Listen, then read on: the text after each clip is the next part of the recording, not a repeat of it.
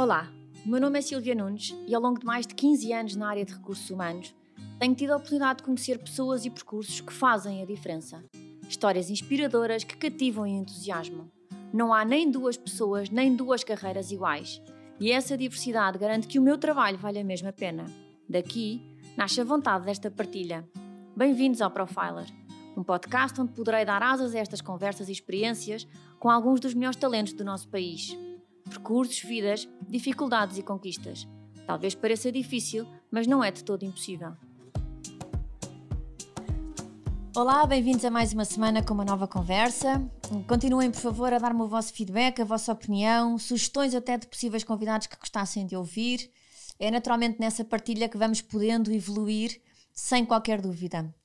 Hoje tenho um convidado que conheço desde os tempos universitários de uma simplicidade, simpatia, serenidade que geram uma empatia imediata.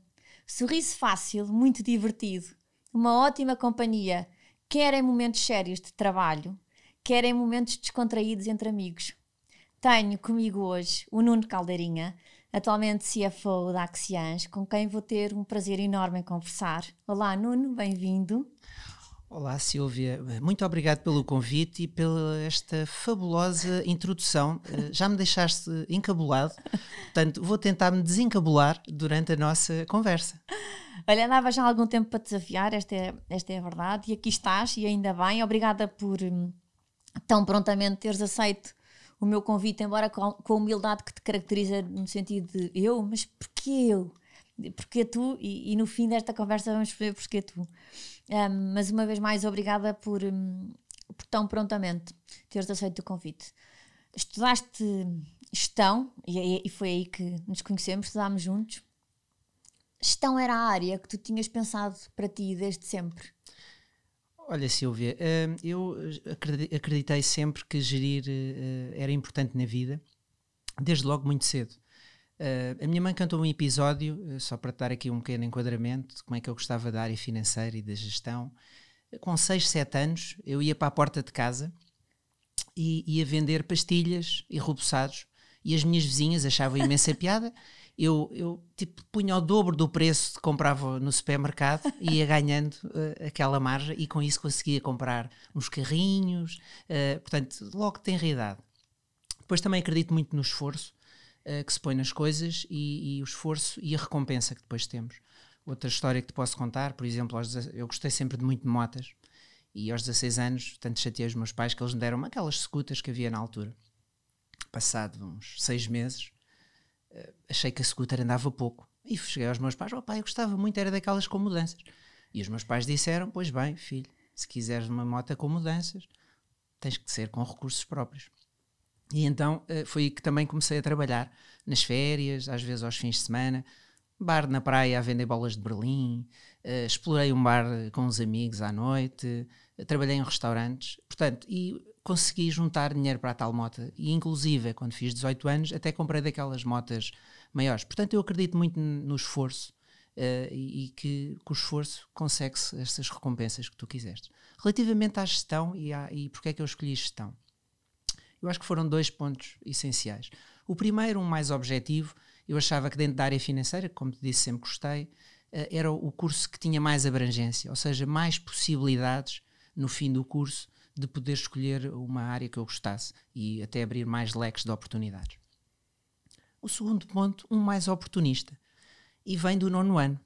Eu tinha uma professora de economia, a professora, ainda não me esqueci do nome dela, professora Berenice. E ela, um certo dia, numa aula de economia, escreveu no quadro: Olha, meus meninos, vocês sabem quem eh, eh, em Portugal, um gestor do topo, e escreveu um número muito grande no quadro, que pode ganhar mil contos. Bom, isto mil contos, há 30 anos atrás, eu disse: já sei o que é que eu quero ser. quero ser gestor. Portanto, uh, eu acredito claramente na, na, na, no conhecimento e, e também nas experiências, e, e, estes foram os motivos que, que, que, me levaram a escolher gestão. Olha, como é que correu uh, na altura o mundo universitário? E eu acompanhei um, ehm, alguma parte, uh, falavas no esforço, tinhas que fazer um esforço, ou, ou eras bom aluno por natureza? Não, eu não, nunca fui. Fui um, fui um aluno médio, digamos assim, até pode-se dizer, um aluno descontraído. Uh, portanto, não era mesmo até a nível universitário, uh, por vezes gostava um bocadinho de ir à praia, fazer surf, uh, mas pronto, depois sempre consegui recuperar e acompanhar. Por vezes tinha que pedir se bem me lembro, algumas, algumas meninas que tinham os cadernos muito bem escritos, umas fotocópias para conseguir acompanhar depois os estudos e fazer os exames, mas fiz o curso, mas foi, fui sempre um aluno médio. Mas é, no fundo, é uma vez mais fruto de que com o esforço depois mesmo. Sim, eu tinha que fazer, era, ou seja, depois para, para recuperar o que eu não conseguia, tinha que fazer um esforço adicional, mas sim, depois sempre consegui fazer o, os exames e, e, e tive resultados, portanto fiz o curso. Olha, quando terminaste a tua licenciatura, fizeste uma breve passagem pelo setor público. Como é que foi essa experiência?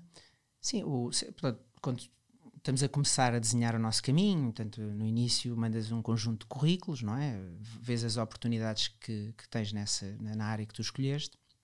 E, de facto, eu mandei um currículo para o Instituto de Gestão Financeira da Segurança Social, ali na Praça de Londres. Uh, eles tinham um programa de recém-licenciados. No fundo estavam a fazer uma, uma troca, portanto já havia pessoas de alguma idade, uh, inclusive uh, já à beira da reforma, entramos umas 15 pessoas, uh, o que é que aconteceu? Eu, fruto eu acho que era da organização, do, da forma de ser de, de, de, do, também do setor público na altura, para tu perceberes as, as, tarefas que me foram assignadas para eu fazer, eu, eu fui para a área de planeamento e controle na área de tesouraria, eu por volta da hora do almoço tinha tudo concluído e saíamos às quatro e meia. Portanto, e achei que era pouco dinâmico, achei pouco dinamismo.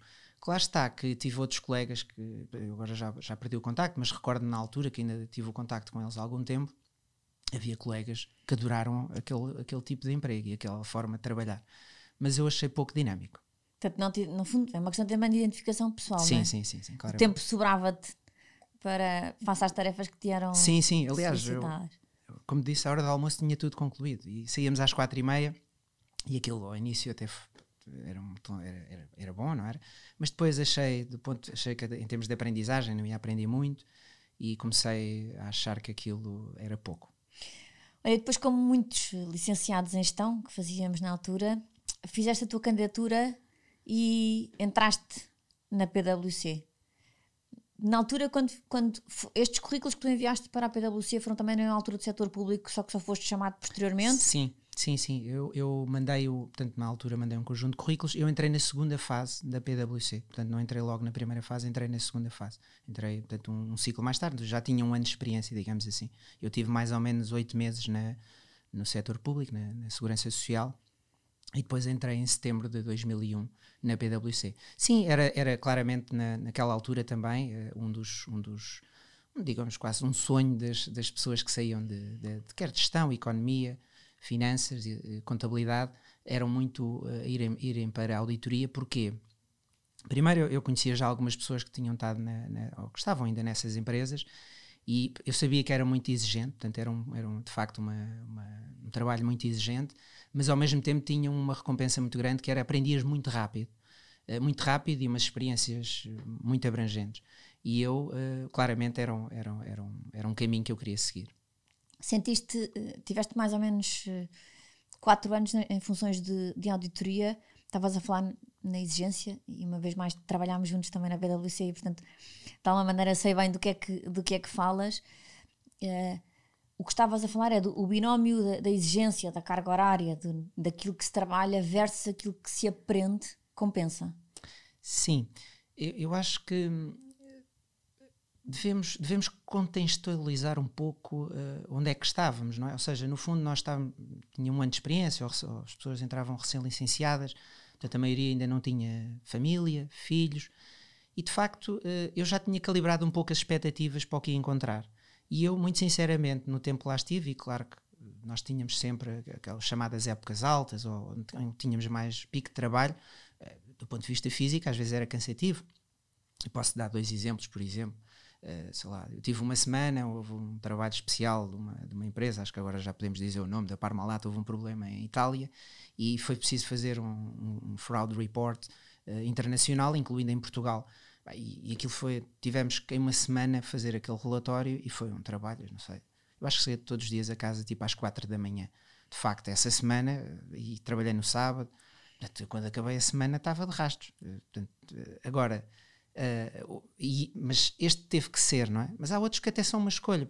Recordo-me outro episódio, estava a sair do escritório, 8 da, 8 da noite, e vejo um conjunto de colegas uh, que estavam a fazer uns dossiês de trabalho, e eu perguntei, e era para uma formação uh, em FRS no dia seguinte, e vi que eles estavam um bocadinho atrapalhados, e nós, pronto, se tu tiveste, eras minha colega, percebes isso, de facto havia um, um espírito de camaradagem muito grande. Né? Portanto, há um espírito de equipa muito grande naquele tipo de empresas, trabalhos muito condensados, e eu, portanto, pedi, uh, ofereci a minha ajuda, fiquei também, tipo, até às três da manhã no escritório a fazer dossiês e, e fotocópias, uh, mas fiquei muito contente de ajudar os meus colegas. Portanto, eu acho que naquelas, naquela empresa, portanto, o espírito de equipa é, é extraordinário, aquele tipo de empresas, trabalhas em, em equipa, e outro, outro, outra coisa muito importante que acho que a empresa também nos dá, uh, mais uma coisa que levamos, trazemos na mochila, digamos assim, eu vejo a coisa que é, vou sempre pondo coisas na mochila, mesmo até o setor público falámos há pouco, também depois lá alguma coisa claro. na mochila, uh, isso é o que faz um pouco de nós o que somos hoje. Um, mas uh, outra, outra, outra coisa muito importante é um, a capacidade de adaptação que nos dá. Porquê? Porque tu trabalhas em muito, muitos clientes, falas com muitas pessoas, uh, além de pessoas internas, porque as equipas estão sempre a mudar internamente, um, Dois, trabalhas em clientes multinacionais, empresas nacionais de três pessoas, multinacionais de 100 mil pessoas, uh, trabalhas em geografias diferentes. Eu tive a oportunidade de ir a Angola, Espanha. Portanto, dá-te uma capacidade de adaptação e põe-te esse, esse skill na mochila, digamos assim, que tu levas para o resto da tua vida. Portanto, até hoje, portanto, rapidamente tu consegues te adaptar a ambientes diferentes, mais hostis, menos hostis, mais simpáticos, menos simpáticos. Uh, portanto, isso acho que é, é muito importante. Sim, eu, eu, estás a comentar que eu lembro-me que questões como a palavra deadline ganha uh, um significado para sempre. Na e eu acho que na vida pessoal e na vida profissional, porque se há estrutura onde se aprende o que é ter que cumprir um deadline, é uma estrutura de facto como a PwC e as famosas Big Four e as consultorias e as auditorias porque fazemos amanhã não dá se tivermos mesmo que fazer hoje. E a verdade é que fazemos. Mas era o que estavas a dizer, que é, também nos apanha numa altura de vida em que permite um conjunto de coisas em que, em que, entramos quase como esponjas para ir absorver conhecimento, é? é? porque é o que vamos fazer, nós vamos todos aprender. Sim, mas há, há outra, acho que tocaste aí também num ponto que eu acho que tu, esse, falaste na palavra deadline, mas tu aprendes também um pouco a relativizar a palavra deadline. Porque de facto, portanto, a coisa quando tem que ser, eu disse há pouco, portanto, fiquei uma semana inteira a trabalhar até às quatro da manhã. O que tem que ser, tem mesmo que ser ainda hoje, não é? Quando tem que acontecer, acontece.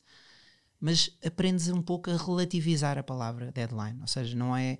E eu acredito que, eventualmente, que pessoas que não passem por este tipo de experiências, quando ouvem, se calhar, 10 anos depois, uma palavra deadline para amanhã, se calhar podem ficar. Uh, uh, portanto, veem a palavra de forma diferente do que nós vemos, pelo menos. Achas, eh, eu, eu acho que sei a tua resposta, mas é, é uma escola para a vida, ou seja, aquilo que se aprende condensado nestes quatro anos é aplicado para o resto da vida. A resposta é sim, claramente. Uh, e eu trouxe, acho que o mais importante que eu trouxe, de, se queres que te diga, da, daquela, daquela organização, até foram as pessoas. Aliás, estou sentado contigo aqui hoje Portanto, uh, isso prova claramente, portanto, eu nem sei, já há 20 e tal anos que, que passámos por lá. Uh, eu tenho amigos para a vida, que portanto, ainda hoje, com as famílias, vamos todos de férias, da PwC, e até mais importante que tudo, a minha mulher eu conhecia na PwC. Portanto, eu para mim, de facto, o que eu trouxe na mochila Uh, entre outras experiências que também te posso contar, andei, nunca andei, andei de helicóptero, fui uma plataforma, uma plataforma de petróleo, portanto acho que tão depressa não, não devo fazer isso. Uh, fiz contagens físicas a uma marca frigorífica a menos 21 graus, em que não podes entrar com a caneta, senão ela congela. Eu não sabia, eu ia entrar. Ops, aquilo não pode entrar com caneta, que ela congela e não escreve. a caneta e a máquina de Portanto, calcular. Uh, há um conjunto de, de facto de experiências até engraçadas, mas eu acho que o mais importante é, são as pessoas que tu, as relações que tu trazes. Deixaste a PwC porque foste abraçar um novo desafio na nova base. Como é que surgiu na altura esta oportunidade? Uh, eu, uh, este, eu não, acho que esta palavra, se calhar, deixaste é muito forte, como te disse, está lá na mochila. Um, mas é uma escolha que tu, portanto, foi uma escolha que eu fiz. A oportunidade surgiu até. Era uma, uma, uma, coisa, agora não sei se ainda é comum, mas na altura era comum, que é os próprios clientes convidavam as pessoas das equipas de, de auditoria a, ficarem no cliente. Porquê? Porque já conheciam o cliente, já conheciam as pessoas. Pronto, e foi assim que surgiu. Eu estava num trabalho especial na nova base, uh, até foi de uma forma muito ortodoxa. Era um, era um senhor também muito, muito engraçado, que era o, o senior controller, que era o Luís Dias. E eu estou uma vez lá numa sala da nova base, ele entra-me derrompendo lá para dentro. É pá, Nuno, pá, eu preciso aqui de um controller para a área financeira, ali para, para a área da Digital TV. Não queres vir trabalhar connosco? Nós gostamos do teu perfil, tens a experiência adequada. Olha, já agora vem cá, vem aqui ao meu gabinete. Eu fui lá com ele ao gabinete e ele, vem aqui ao meu computador. E fui lá ver, portanto, ele puxou-me assim para o lado da secretária Olha, estás a ver isto é quanto é que ganha um controller aqui? Estás a ver? Mostrou-me lá um Excel com as remunerações dos controllers. Portanto, pá, olha, eu uh, pedi-lhe tipo uma, só uma semana para pensar e fez, fiz aquela escolha. Portanto, e, e foi assim que, que, que, que, mudei para a nova base. Inicialmente foste, como estavas a, a dizer, como controller, depois passaste a, a Corporate Financial Controller até Senior Finance Manager foram mais de 11 anos de carreira na Nova Base. Ou seja, a Nova Base acabou por se revelar, por ser assim uma, uma grande experiência. Uh, sim, uh, eu, eu, acho que foram uma soma de um conjunto de coisas que passaram na Nova Base: experiências, aprendizagem, uh, mais, mais contactos. E de facto foi mais, como, como eu estava a dizer há pouco, mais um, um, um, conjunto dessas coisas para a mochila. Desse, a, a nova base tinha um, foi um dinamismo muito grande. De facto, esses 10, 10 11 anos uh, foram, foram de um dinamismo enorme. Portanto, a nova base, eu aceitei também na, na altura, porque a nova base era uma, uma empresa cotada, uh, com, com renome já, era uma empresa portuguesa, mas com alguma dimensão. Um, e, mas estava a sofrer uma, uma, transformação e aconteceu depois de facto eu, eu, eu, como estava como fazia parte da equipa da auditoria via e isso foi também o, o, que me, o, que me, atraiu que eu percebia que a empresa era dinâmica. E, e eu fiz N coisas, como projetos de M&A, de management buyout, uh, prospectos de, de IPO, uh, eh, de empresas, tive experiências também internacionais, tínhamos uma empresa na Alemanha, uh, numa, numa, cidade muito engraçada, na, na Alemanha de Leste, uma, uma, cidade, uma cidadezinha que se chama Erfurt, para Portugal é grande, mas para a Alemanha é muito pequena, que tinha um rio a passar, ainda hoje me lembro, portanto um riozinho muito pitoresco, mesmo aquelas Alemanhas interiores, Portanto, foi, portanto, lembro, portanto, foi uma, uma, um conjunto de experiências, de facto, a nova base, uh, que, me, que, que, eu, que eu trouxe uh, e que de dinamismo enorme, portanto, que, que eu continuei um, eh, a, a, seguir um, também profissionalmente um, uma rota de crescimento, como tu próprio disseste, eu só para tu perceberes, eu entrei como controller, eu gostava da área de controlling porque estava próximo do negócio e era sozinho, depois tive que contratar uma pessoa de,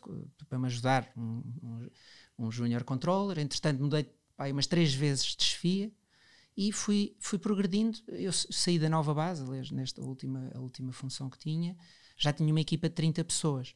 Portanto, de facto, isto foi de um dinamismo enorme. E muitas vezes pensa-se que entramos para a área financeira para uma determinada função, para uma empresa, e que, e que a progressão ali pode ser muito limitada e que para progredirmos temos que ir eh, procurar fora.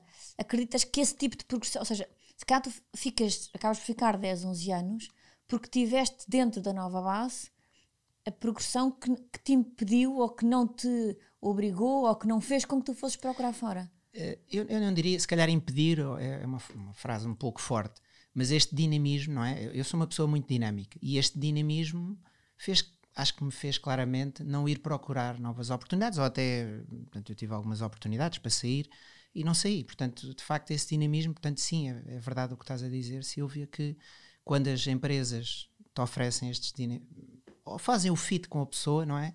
Uh, tu não procuras, portanto, ficas. Porque, repara, eu tive, eu, eu tive 11 anos em Nova Base, mas eu fiz sei, mas, mas cinco ou seis coisas diferentes. Portanto, senti que não tive, tive na mesma que, empresa, mas quase parece não... que mudas, não é? Sim. Não tendo mudando de empresa, foste mudando um conjunto Sim. de coisas que fazias. E eu, para mim, é isso é essencial, não é? Ou seja, eu não gosto de estar uh, muito parado. Até porque quem vem da auditoria não é habituado a mudar de cliente de 15 em 15 dias, mudar de equipa de 15 em 15 dias. Depois chegamos a um sítio, eu pelo menos senti esse choque nos primeiros tempos quando saí, que é agora estás todos os dias sentado com as mesmas pessoas a trabalhar para o mesmo fim. Sim. E aquilo, os primeiros três meses, uma pessoa parece que se sente desconfortável. Acho que esta é a expressão, que é, como assim agora isto é tudo igual, as pessoas são sempre as mesmas.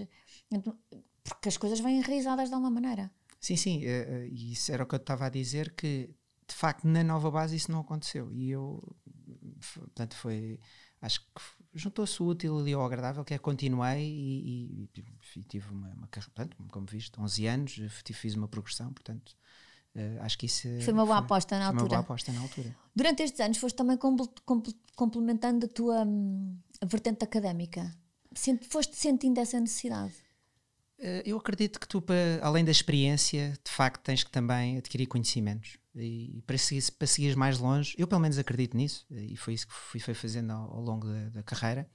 Eh, sendo que tu, no início da carreira, eu, uh, portanto, se vis as, as, formações que fiz, uh, foram mais dedicadas a temas técnicos, uh, portanto, algumas lacunas que eu achava que tinha ou, ou gostava de aprofundar, e fiz essas, essas lacunas. Depois há ali um período que era o que estávamos a falar há bocadinho, há ali um período em que começas a constituir família, filhos, e, e, paras um bocadinho ali, eu tive que parar um bocadinho aqui com estes temas mais académicos, mas depois, quando os, os meninos já cresceram um pouco, uh, voltei a fazer, a fazer algumas coisas na, na, na, área académica, e de facto, depois centrei-me um pouco mais, e acho que isso uh, também uh, começa a ser importante nas, nas funções de liderança, tens de começar a apostar mais nas soft skills, temas de comunicação, motivação de equipas, e foi isso que fiz. Ou seja, e eu acho que ao longo do, do tempo tu vais deixando um pouco mais as, as, as, essas uh, formações mais técnicas e vais entrando nestas formações mais das soft skills. E em 2017 surge um novo desafio. O que é que te leva a aceitar este desafio?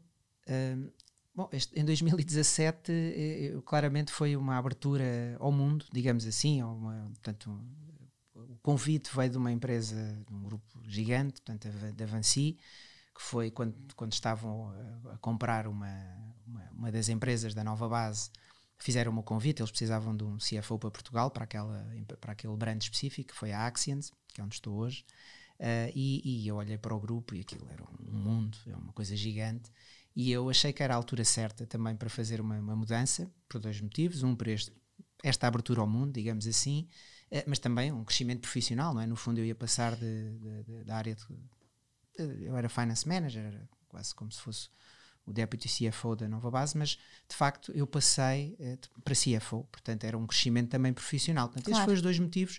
E depois cresci a isso a equipa que foi ia super motivada, o negócio que saiu, o próprio convite veio do, do, do CEO, na altura, que ainda agora é o CEO da, Avanci Energies Portugal, o Pedro Afonso, eh, e com uma motivação enorme super motivados. De, pronto, e foi assim que, eh, além que eu vi, é oportunidades no grupo, uh, tinha, tinha que construir a equipa, portanto foi, portanto, foi um conjunto de, de, de fatores, mas uh, foi, acho que foi na altura certa esta, esta escolha. A verdade é que assumes essa função, como estavas a dizer, num, num grupo gigante, com imensas áreas de negócio, mas assumes essa função ainda relativamente novo, onde há um peso de responsabilidade acrescido quase ao nível do, do gigante que designavas há bocadinho do grupo. Como é que se gera nessa altura esse, vou-lhe chamar peso da responsabilidade, tirando aqui a conotação menos simpática à palavra peso? Uh, eu, como te disse há pouco, uh, eu sou uma pessoa, primeiro sou otimista por natureza. Uh, olho sempre para, para, o lado positivo, tento sempre olhar, às vezes não se consegue, mas tento sempre olhar para o lado positivo das coisas e eu relativizo muito as coisas.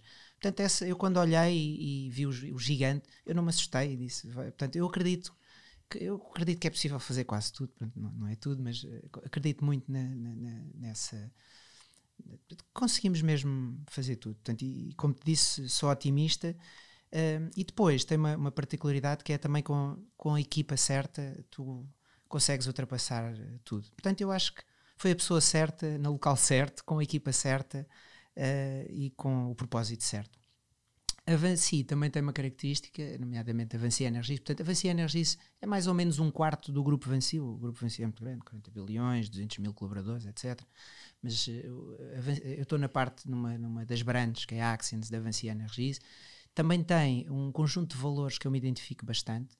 Uh, valores como o empowerment, a confiança, a autonomia, responsabilidade, um, solidariedade, portanto, valores muito fortes e eu, desde logo, também me identifiquei com esses valores.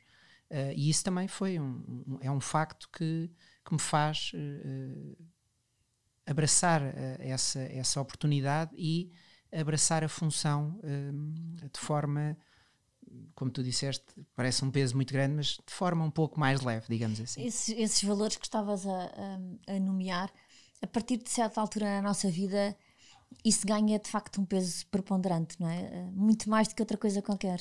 Sim, aliás, eh, eu acho que eh, quer estes valores, quer as relações que tu vais criando, nomeadamente com as tuas equipas e com todo, todas as pessoas que tu vais, vais tendo contacto dentro da organização, so, so, eu acho que é o mais importante que, que, tu consegues e, aliás, é o que te faz conseguir esse, esse, isso que tu estavas a falar há pouco, de como uma pessoa mais nova, é isso que te faz conseguir agarrar as coisas. É, portanto, é, é, é, tua, é o teu acreditar nesses valores e teres uh, uh, uh, um conjunto de, de, de, pessoas que te, te, suportam.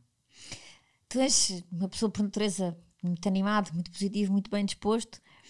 Como é que, como é que tu achas que se constrói, que acho que uma vez mais é o teu caso, uma função? Porque as funções de CFO normalmente são conotadas ao back-office, ao backstage, aquele perfil mais cinzento, mais orientado a números, embora que sejam cada vez mais orientados ao negócio e mais próximos do negócio, sem dúvida nenhuma, mas dentro daquilo que às vezes se pode associar a uma função numérica tão mais cinzenta, como é que um perfil como o teu constrói esta função de CFO tão distinta disto que eu acabei de dizer? Olha, eu primeiro acredito numa coisa que é não são as funções que fazem as pessoas, têm que ser as pessoas que fazem a função. E, e todos somos todos somos diferentes, cada um eh, faz a função.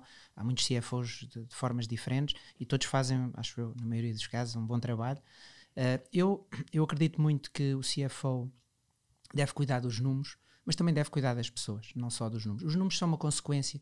Eu acredito que a organização é, é tipo um, um conjunto, de, é um ser vivo grande, com muitas pessoas, muitas, muitas ligações e tu tens que, além de perceber os números, porque os números para mim são uma consequência e claro que nos ajudam, eh, ajudam a decidir, portanto, qual é o caminho, a ver qual é a direção que estamos a ir, uh, isso é essencial e isso, isso eu também acredito, mas acredito também que tenhamos que ter o conhecimento sistémico da organização e lá tu referiste, cada vez mais o CFO não faz uma função mais só de back-office, só olhar para o número, mas sim uma função sistémica de perceber a organização toda para ver de onde é que vem, as, de onde é que vem ou seja, os resultados aparecem, mas aparecem de um conjunto de consequências.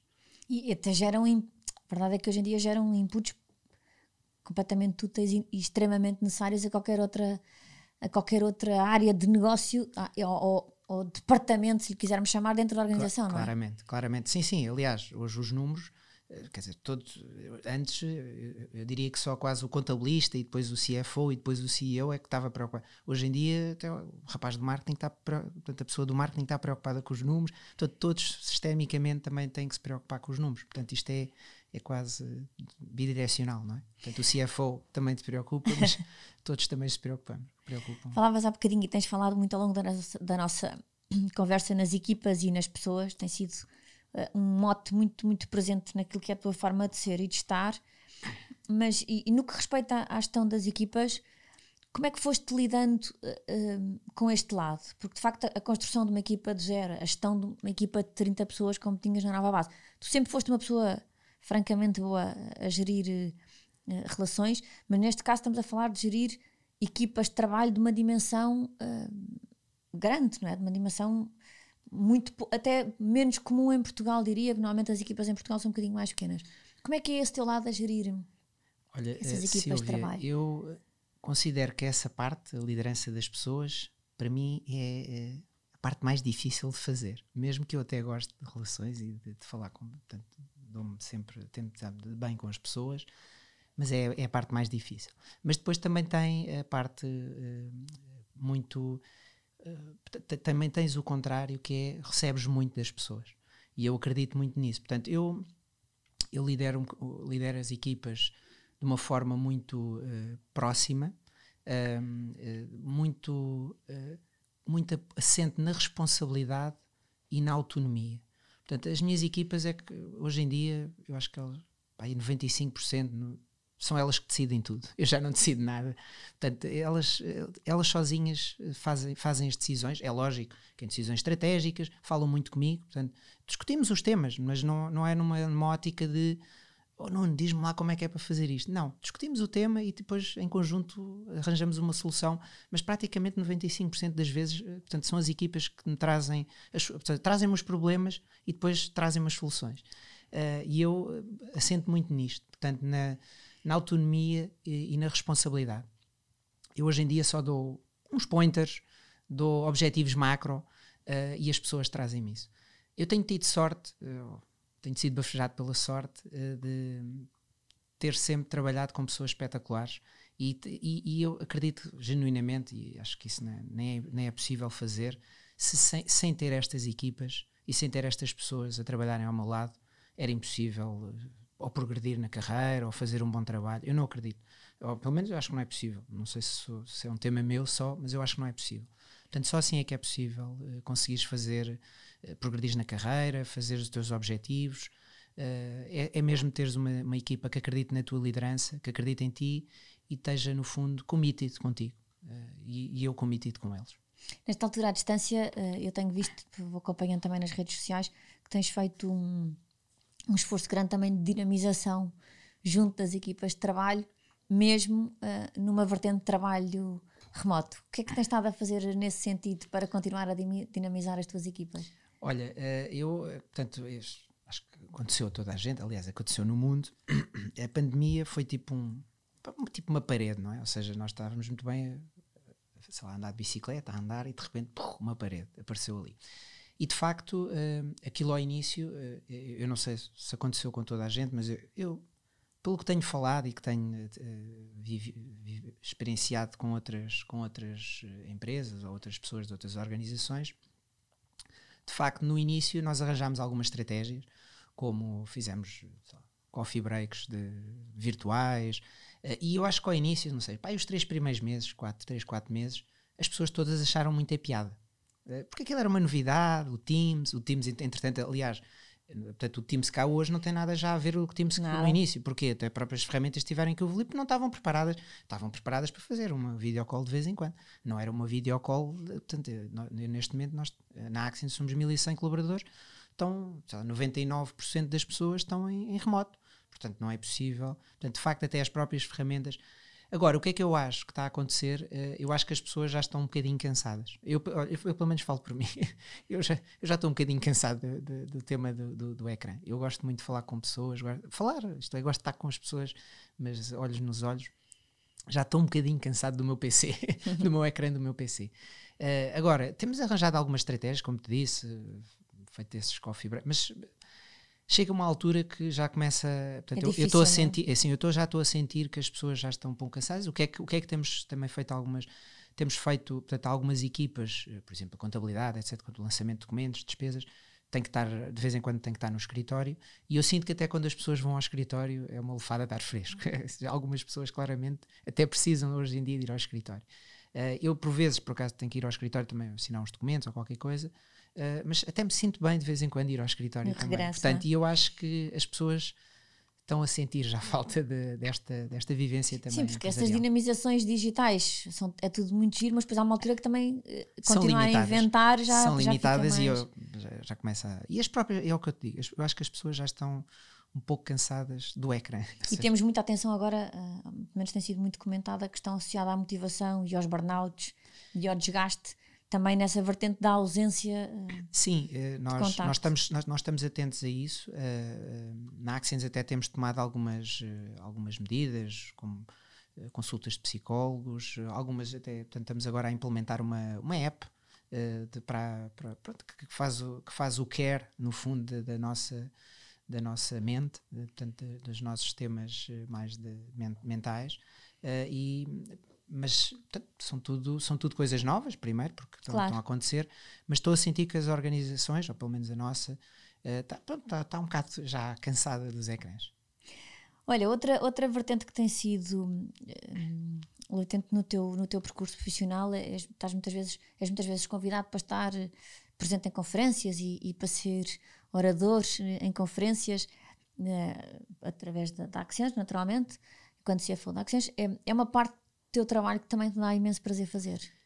Uh, sim, uh, eu, eu, fico muito contente por darmos, dar valor, dar, dar voz aos valores da, da, da, da Avancia Energies, da, da Actions, também aos meus valores, e eu acho que isso é, é mais uma vez, obriga-te a sair da tua zona de conforto, não é? Portanto, eu era, se calhar era mais, era mais confortável estar a ver os X6 e estar no, no gabinete, obriga de facto a sair da tua zona de conforto, mas por outro, é muito, é muito gratificante. Eu, eu acredito que o CFO, que aliás há bocadinho estavas a falar, e que hoje em dia o papel do CFO está de facto a mudar, ou tem mudado nos últimos anos, eu acredito que o CFO também deve ajudar a promover a marca. Uh, e, e, eu acho que isto no, depois no longo prazo vai se, vai -se transformar em, há de se transformar em resultados. Não é? é muito difícil de quantificar isto, mas Uh, portanto, por exemplo, a Axions não existia há 5 anos em Portugal. Existia no mundo, mas em Portugal não existia. E nós tivemos que construir a marca. E eu acho que o próprio CFO tem que ajudar também a fazer isso. E como? É, este, estes momentos têm acontecido naturalmente, portanto, esses convites não têm sido, portanto, têm acontecido eh, e, e, e, e, muitas vezes nem são um, de, de, temas dedicados até à área financeira, são, fora da área financeira. E eu sempre que tenho a oportunidade uh, acho que é importante e, isso acho que ajuda também a empresa e a marca. Os momentos que até tenho gostado mais, só para partilhar contigo, são com, com gerações mais novas, porque pronto, de vez em quando entra um, um estagiário ou um, um recém-licenciado na, na, área financeira, mas já não sou eu próprio, ou que não entrevisto, ou que não, não trabalha diretamente comigo, e começas a estar um pouco mais longe das gerações novas, sem ser os teus filhos ou os amigos dos teus filhos, que no meu caso ainda são muito novos.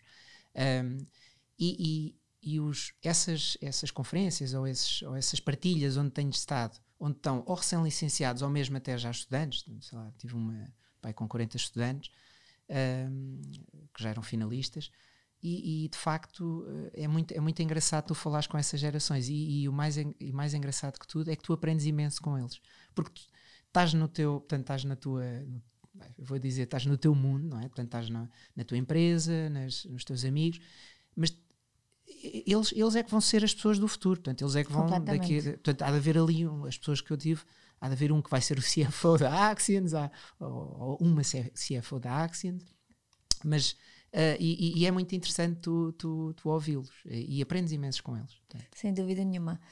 Olha, hum, levas muitos anos a, a contratar uh, pessoas para as tuas áreas financeiras e hum, há uma coisa que se continua ainda hoje a falar muito que são as, as, chamadas universidades de referência. As pessoas olham para os currículos nos recém-licenciados e vão ver, deixa lá ver a universidade de referência onde esta pessoa estudou e a média que esta pessoa teve. Uh, tu e eu, e, e, e, e dito com, uma, com toda a abertura do mundo, não vimos propriamente das que são chamadas hoje em dia as universidades de, de maior referência. E o que eu queria perceber contigo é se achas que se achas que, em primeiro lugar, de alguma maneira isso em algum momento sentiste condicionado por essa razão, e em segundo lugar, quando estás a contratar, se esse é um ponto que tu costumas também ter em consideração. Uh, eu, não, eu não acredito que nós sejamos um local, digamos assim, ou um carimbo. Nós somos uma pessoa. Isso é o primeiro ponto. Agora, eu tenho, tenho que confessar, e isto acho que é, é normal, de facto, nos perfis mais júniores, nos recém-licenciados, o carimbo ou as universidades de referência ainda são condicionados, eh, são, são condicionantes de, de, do recrutamento. Eu acho que o que está a acontecer, ou pelo menos o que eu tenho observado, é que está-se a tentar desligar um pouco essa, esse carimbo ou esses, essas referências e está-se a ligar mais ao indivíduo, não é? Às competências, uh, portanto, como é que a pessoa é, uh, o, perfil do, do, do, do candidato mas isso tu até na tua área deves saber melhor que eu porque é que se está a fazer nesse, nesse ponto. Mas eu acho que é isso que está a acontecer.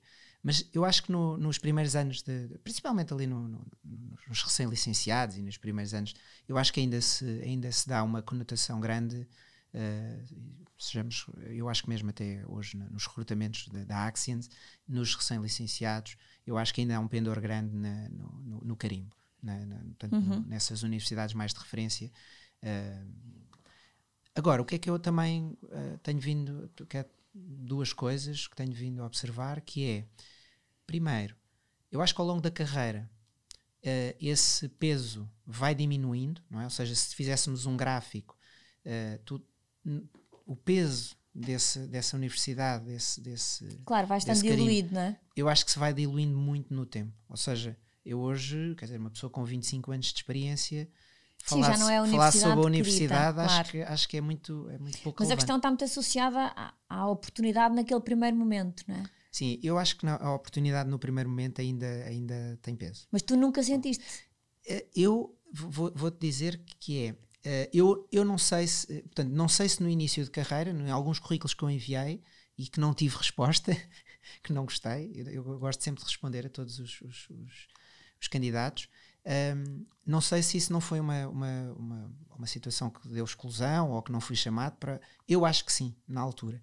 O que eu te quero dizer é que ao longo da minha carreira eu nunca senti nenhuma diferença. Portanto, quando estava nas posições ou quando estava nas empresas, em todas onde, onde passei, nunca senti nenhuma discriminação ou nenhuma, nenhuma inferioridade ou algum tema técnico por ter vindo de uma universidade diferente. Isso não senti. Portanto, eu para mim, uh, isso é um não tema. Agora, eu, no início, eu acho que ainda, hoje, ainda é relevante ter lá um... Acho que é uma coisa que temos que continuar, de facto, todos a desconstruir e a fazer o que tu estavas a dizer, que é olhar mais para a pessoa e não no, na pessoa, o que, o que é que ela é, o que é que ela já fez, entretanto, muito para além daquilo que ela estudou, onde é que estudou, é que porque estudou? isso hoje em dia, e com as pessoas que também tenho vindo a conversar aqui, quer dizer, o curso hoje cada, dia, cada vez mais é uma ferramenta de gestão que levamos para fazer, seja o que for que, é mais seja. um elemento para a tua mochila, é um dos, é um dos elementos da tua mochila. É, é relevante, mas passado algum tempo e, aliás, até mesmo do curso, antes do curso, tu passaste, tu estavas a dizer, uh, portanto, um recém-licenciado, tu avalias pelo que fez antes, portanto, pelo que fez claro. um curso. E, portanto, e de facto é, são essas experiências que as pessoas levam na mochila que tu deves avaliar e deves, e deves uh, ter em consideração, ter em consideração não é? Claro. Nuno, continuas a, a sonhar, a sentir que tens ainda milhões de coisas para fazer? Silvia, o sonho faz parte sempre da vida, claro que sim, claro que sim. Eh, eu, eu acho que ainda sou muito novo, ainda tenho muito para dar, eh, quer seja esta organização ou outras.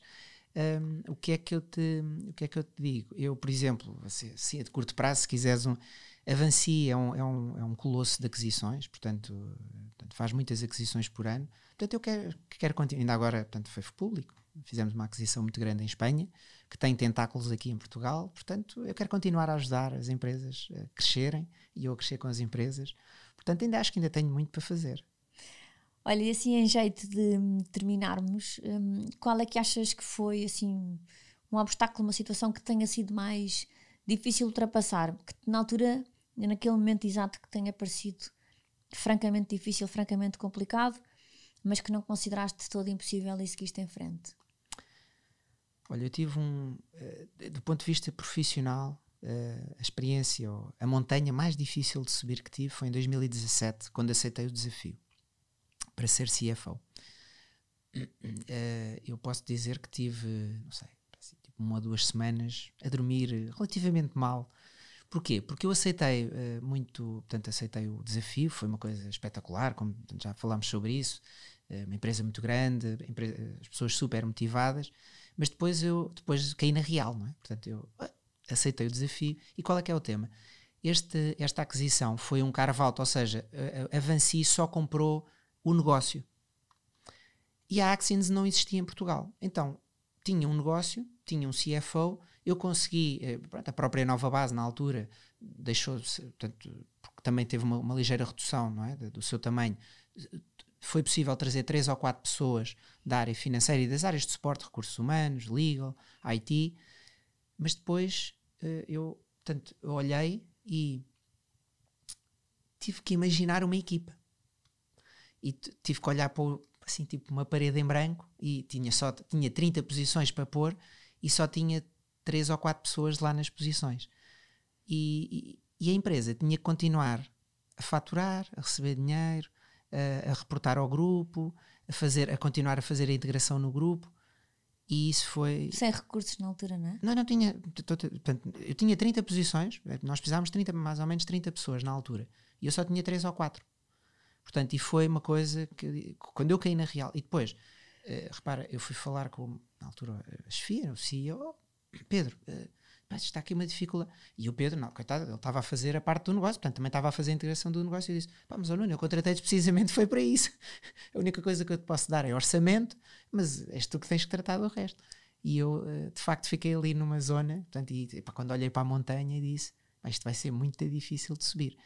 Mais uma vez, pá, tive que pôr o meu otimismo a funcionar, pus, arregacei as mangas, pá, tive, foi mesmo, foram, foram ali mais ou menos seis meses de muito esforço, contratações em Barda. Foi muito bom porque consegui escolher a equipa que eu quis, isso foi ótimo, não é? Portanto, a maior parte da equipa hoje ainda se mantém. Uh, portanto, foi, isso foi, foi espetacular, mas Silvia, naquela altura, quando eu olhei para a montanha, foi difícil. Também posso dizer que as pessoas que foram comigo, logo as, pessoas, as, as primeiras pessoas, eu até em jeito de motivação, e isso acontece hoje, eu disse-lhes: olha, não se preocupem, nós agora estamos a subir a montanha. Isto, isto, está a custar imenso. Mas nós, quando chegarmos lá acima, daqui a três anos, quando estivermos a beber um cafezinho lá em cima da montanha, nós vamos olhar cá para baixo e vamos nos rir dos episódios que passámos. E bem dito, bem feito, ainda hoje há episódios que passámos e eu, falamos entre as equipas, principalmente aquelas pessoas que entraram logo e rimos dos episódios que passámos. Claro, porque passaram todos juntos a tormenta isso, depois também criou mas, um, mas foi difícil na altura. E agora recentemente tivemos outra, eu acho que também foi, que foi adquirimos mais uma empresa à nova base, também em modo carvalho, aí pronto, é mais difícil, já tinha as equipas, uh, já tinha as equipas montadas, precisei de fazer ali uns pequenos ajustes, eis que de repente, quando fizemos a aquisição, portanto isto foi uh, no início de janeiro de 2020, eis que de repente em março vem a nossa amiga pandemia.